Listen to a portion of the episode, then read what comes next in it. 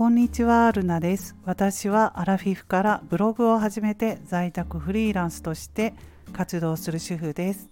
人生の後半戦をもっと自分らしく、そして楽しく過ごしたいと思っています。どうぞよろしくお願いします。はい、今日は、えー、金曜日ですね。えっ、ー、と、1月の26日ですね。金曜日ですね。あのー、やっとね、雪も収まりまして、今日は、あの、晴れました。そして息子も仕事に行ってくれましたので、はい、やっと一人の時間が持ててほっとしています。今日はフリートークしようかなと思うんですけれどもあのいつもフリートークの最近ねフリートークの感じなんですけれどもいろいろね私あの喋りたいことあるんですけどそうですね今日は人間関係人付き合い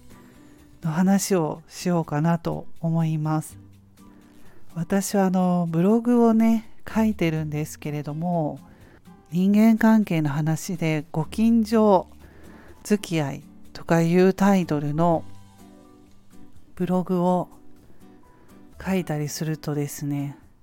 すごくその検索で探されてるんですねご近所付き合いとか人付き合い大変とかいうキーワードで Google のね検索窓に入れて探してる人が多くてその書いた記事がアクセス多かったりしたことがあるんですね。であのそういうことなのでちょっとまあそういう話も今回してみようかなと思うのでよかったら聞いてください。私はあの新興住宅に住んでるんですけれども子供が小さい時ほどお母さんたちとお話ししたりとか接する機会が多くてあのやっぱりね人付き合い大変に感じました。でそれでまあ子供が小学生ぐらいの時ですね。PTA もその頃もあの持ちましたしまあ必ずみんな1回は当たりますっていうそういう感じ昔はそういう感じだったので PTA の経験もあるんですね。でもそれその時ももう一番大変だったかな。うん。本当にあの人をまとめるとかって難しいんだなってその頃に思いました。私はあのみんな仲良くっていう風に思うタイプなんですけれどもやっぱり子供もいるのでね自分一人で独身だった頃はまあそんなにねあのみんな仲良くしなくても自分がちょっと合わないなと思う人とは話さなくてもいいかなとかそういうふうに20代の頃思いましたけれども子供ができると子供が見てるので、うん、やっぱりみんな仲良くあの協力し合っていろんなことやっていけばいいかなと思いました。その子供がね小学生の頃30代ですね。でもねそういう頃もそんな人ばかりではなかったんですね。みんな仲良くしなきゃいけないの？っていう感じの人もいますね。やっぱりいろいろな考え方がありますのでね。それは別にいいんですけどやっぱりね雰囲気とかがね暗くなったりするなって感じました。ちょっとねあのご機嫌が悪い人とかってやっぱりいるんですよね。うんなんか常に機嫌が悪いような人もいました。でそういう人がちょっとまあ周りにいるとやっぱりみんなね気を使うんですね。すごく気を使ってるなっていうの分かるんですけれども。まあ私はねなんでこうなんだろうとかその30代の頃の私はねそういうそのご機嫌が悪い人を見て思いました。なんでこうなんだろうってねもうこっちまでなんか気を使ってあんまり喋れないなとか喋ってももう全然喋り、えーと、問い問いかけに答えてくれなかったりする人もいましたので、まあ、新興住宅は同じような年代の子供さん持ってる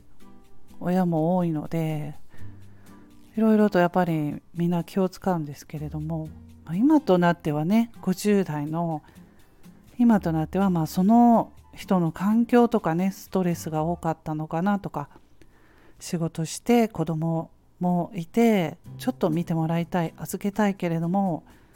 の親にも預けられなかったりとかしたのかなとか。まあそれから困その人自身に困り感何かこう特性とかね、まあ、うち息子は発達障害なのでいろんな人を見てるので特によくわかるんですけれども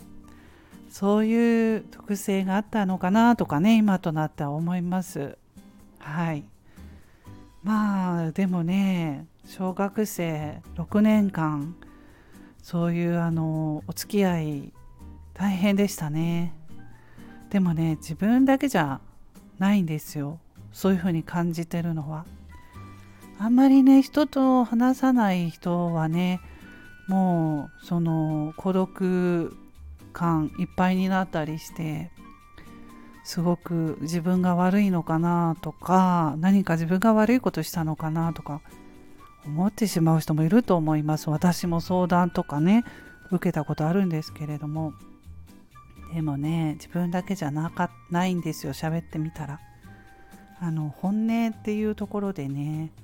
あの人がたくさんいると言わないだけでみんな思ってるんですね。しんどいなってみんな思ってるんです。でちょっとあの1対1とかになるともう本音を 皆さん言うのでうん。それでちょっと安心したりしますね。あ感じているのは私だけじゃないんだなとかね。だからねあんまり深刻に悩まないでほしいです。うん。ちょっとご機嫌が悪い人とかなんかきついことを言う人とかね。うん。いるじゃないですか、まあ、そういうのは真剣に悩まないで、まあ、その人の、まあ、その環境とかいろいろねその時の気分とかで話してるだけなのでね。うん、やっぱりその子育て中一番小学生とか子供そうですね幼稚園に行ってたりするとその子育てが大変だし仕事もしてたらましてすごくいろんなその職場関係の悩みもあると思うしその上に子供の悩みとかそのお母さん同士のそういう悩みとかあったらもういっぱいいっぱいになってその本来やっぱり子育てに力を注ぎたいと思うのが違う部分でストレスかかると思うようにいかないと思うので、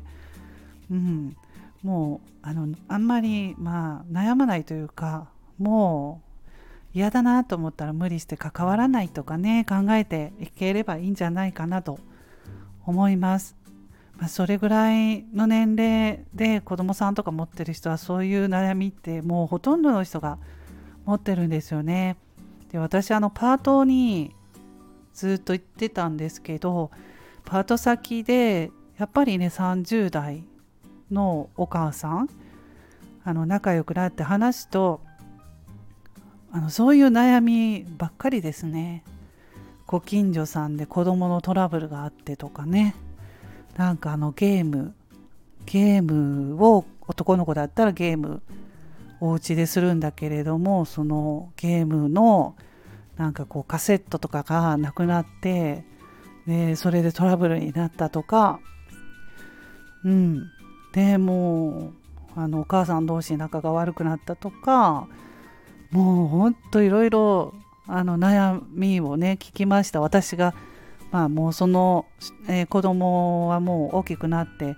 その時期を乗り越えてきたので相談されるってねだから今大変なんだなって思いますね。そういう人付き合いとかママさん関係も仲いい人ばっかりだったらいいんですけどそういうことで悩んでる人めちゃくちゃ多いなってパートに行った時も思いました。あとななんかもういろいろそうですね。そのスポーツ関係とか野球とか子供させてるとその中でいろいろなトラブルもあるとかね。あのパートで同じあの働いてるパートさん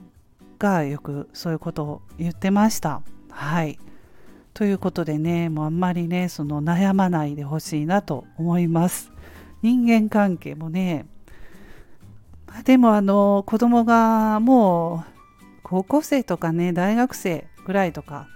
まあ、あと社会人になると本当に全然付き合いなくなるので